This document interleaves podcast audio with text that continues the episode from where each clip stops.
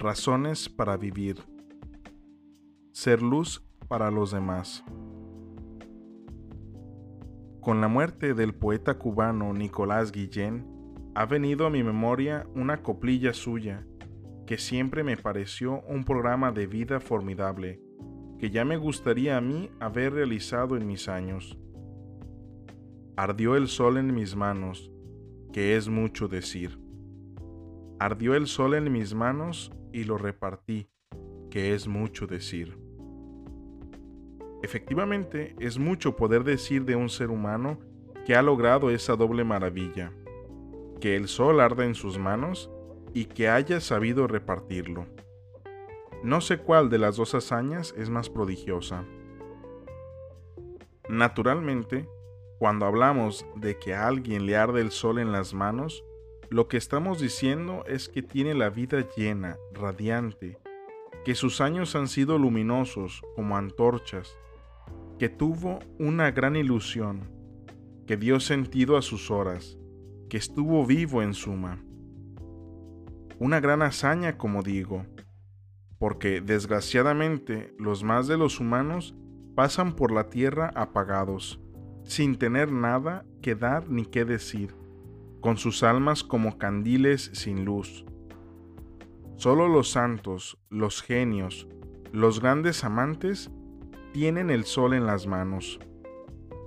Son personas que cuando pasan a nuestro lado dejan un rastro en nuestro recuerdo, en nuestras vidas, porque tienen luz, porque sus almas están llenas y despiertas.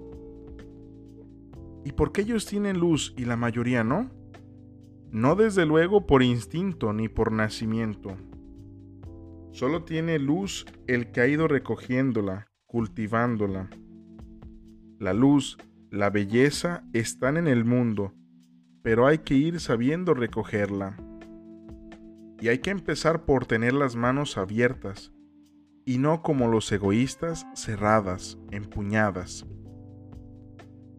Todo el que tiene la luz en sus manos la tiene por su mérito y esfuerzo. Y naturalmente no se conquista en un solo día. Se van acumulando trozos de luz, pedacitos de amor. El alma solo brilla después de muchos años de esfuerzo, de recogida. Pero qué milagro morirse con el alma encendida. Es mucho decir, como canta el poeta.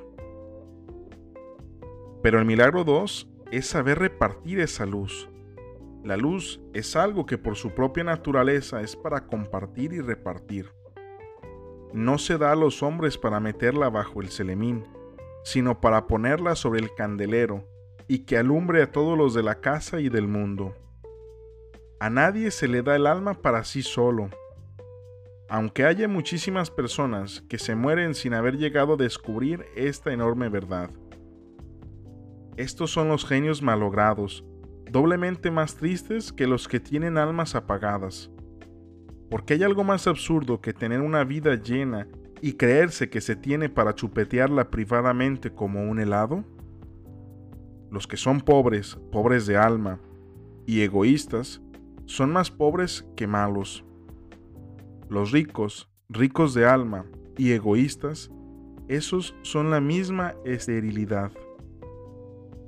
Hay que repetir esto hasta que se entienda. La fraternidad, el amor, la entrega, no son cosas añadidas para que un hombre sea santo o perfecto. Son la sustancia del hombre. El hombre como individuo solitario no es hombre del todo. El hombre es hombre cuando vive en comunidad y para la comunidad, cuando sirve a alguien, cuando ama a alguien. Entonces, es cuando nace como ser humano. Goethe lo explicó con una frase definitiva. Solo entre todos los hombres llega a ser vivido lo humano. Es decir, ninguno de nosotros agota por sí solo la condición humana. Juntos sí, abiertos sí. La luz del alma solo es luz cuando es repartida, compartida.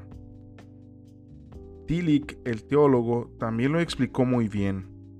En el mundo solo existimos en virtud de la comunidad de hombres, y solo podemos descubrir nuestra alma mediante el espejo de quienes nos observen.